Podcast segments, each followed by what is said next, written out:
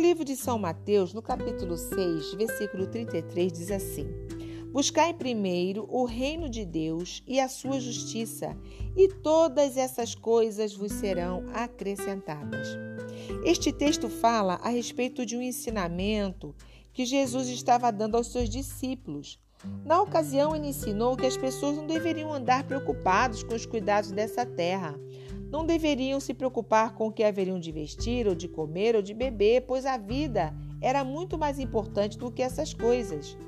E Jesus disse que Deus cuida das aves que não plantam, não colhem e não ajuntam em celeiros. Então Jesus mandou olhar para as aves, pois se Deus cuida das aves que têm tão pouco valor e as alimenta, quanto mais cuidaria de nós. Ele também mandou olhar para o lírio do campo. O lírio tem uma beleza singular.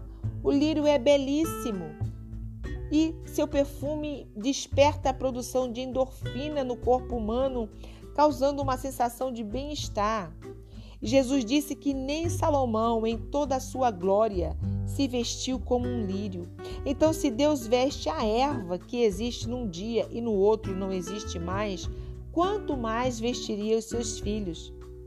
Jesus disse que não podemos andar inquietos, ansiosos, mas devemos buscar o reino de Deus. E essas coisas pequenas o Senhor acrescenta. Vamos buscar ter intimidade com Deus. Vamos buscar nos relacionar com Deus. Vamos buscar obedecer a Deus. Vamos buscar conhecer os mistérios do reino de Deus. E essas coisas o Senhor traz para nós. Ele não permite que falte o mantimento na nossa mesa. Ele não permite que falte a roupa no nosso guarda-roupa.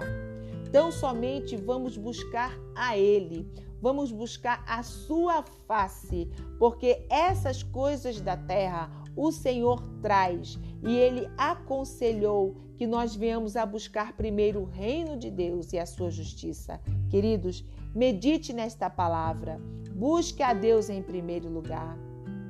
Não priorize as coisas dessa terra, mas busque as coisas dos céus, os tesouros dos céus e as coisas da terra. O Senhor trará seu tempo para cada um de nós. Que Deus abençoe a sua vida grandemente neste dia.